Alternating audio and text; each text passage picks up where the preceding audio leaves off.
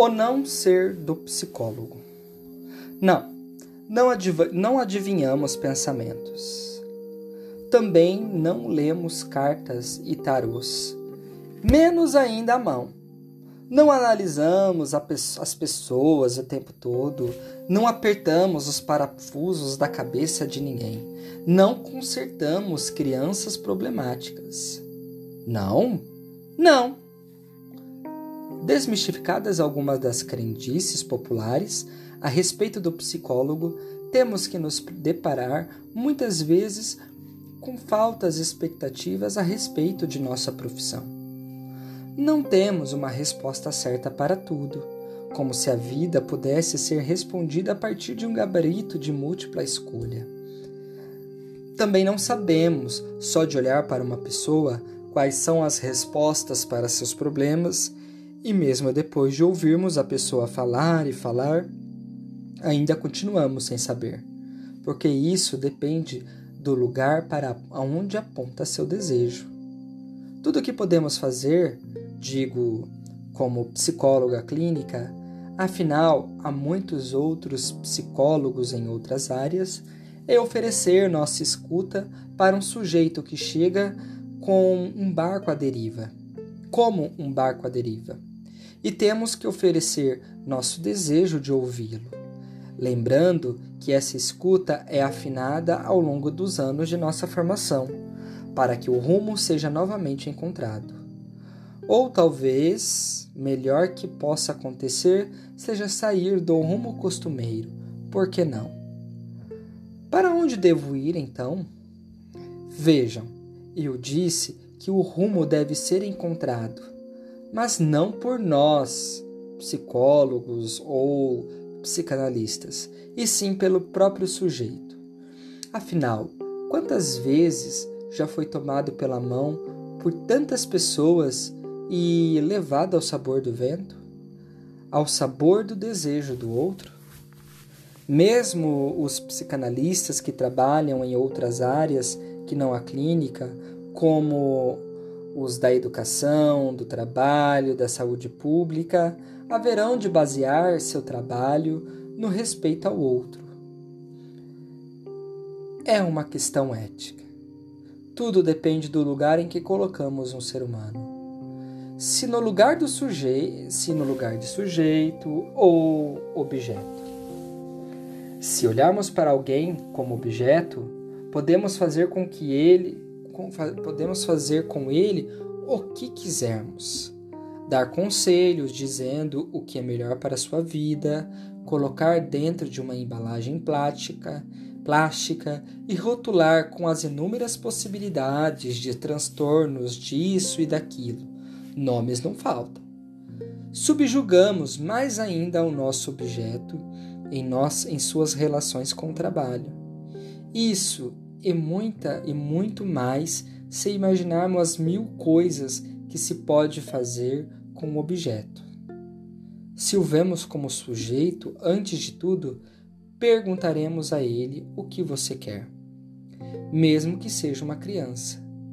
Ainda que não tenha essa resposta, já que pode ter passado anos e anos objetificando, então é preciso construí-la. A um objeto não se pode embalar e rotular. Ele tem pernas e pés que caminham sozinhos.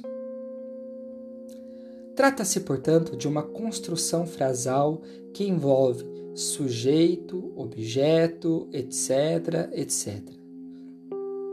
Um sujeito precisa, mesmo que seja difícil, olhar para onde seus pés o estão levando. Faz parte da ética do psicólogo sair do lugar daquele que sabe para o lugar de fazer querer saber ao outro. É simples, é só não esquecer nunca. Objeto, sujeito. O que deve fazer então um psicólogo clínico? objeto, sujeito. Perguntamos ao paciente: o que você quer? Que história você construiu? Que parte te cabe em seu sintoma? Ao invés de dar conselhos, e respostas que jamais terão serventia nenhuma para ninguém. E o psicólogo escolar? Objeto, sujeito. Perguntamos que lugar ocupa uma criança na família, na escola, na sala dos professores? Nos inúmeros diagnósticos, colocamos a criança para falar e oferecemos nossa escuta, não clínica, mas sobre o contexto em que aquela determinada criança está. E no campo das organizações, o que deve fazer um psicólogo? Para, além de todos os meus preconceitos pessoais com essa área de atuação, digo que tu. Mais uma vez, da equação objeto-sujeito. Se um psicólogo pensa que o trabalhador é parte de uma massa de mão de obra cuja função é a de gerar lucro, e não há nada que possa fazer por ele, sinto em dizer que faz das pessoas objeto.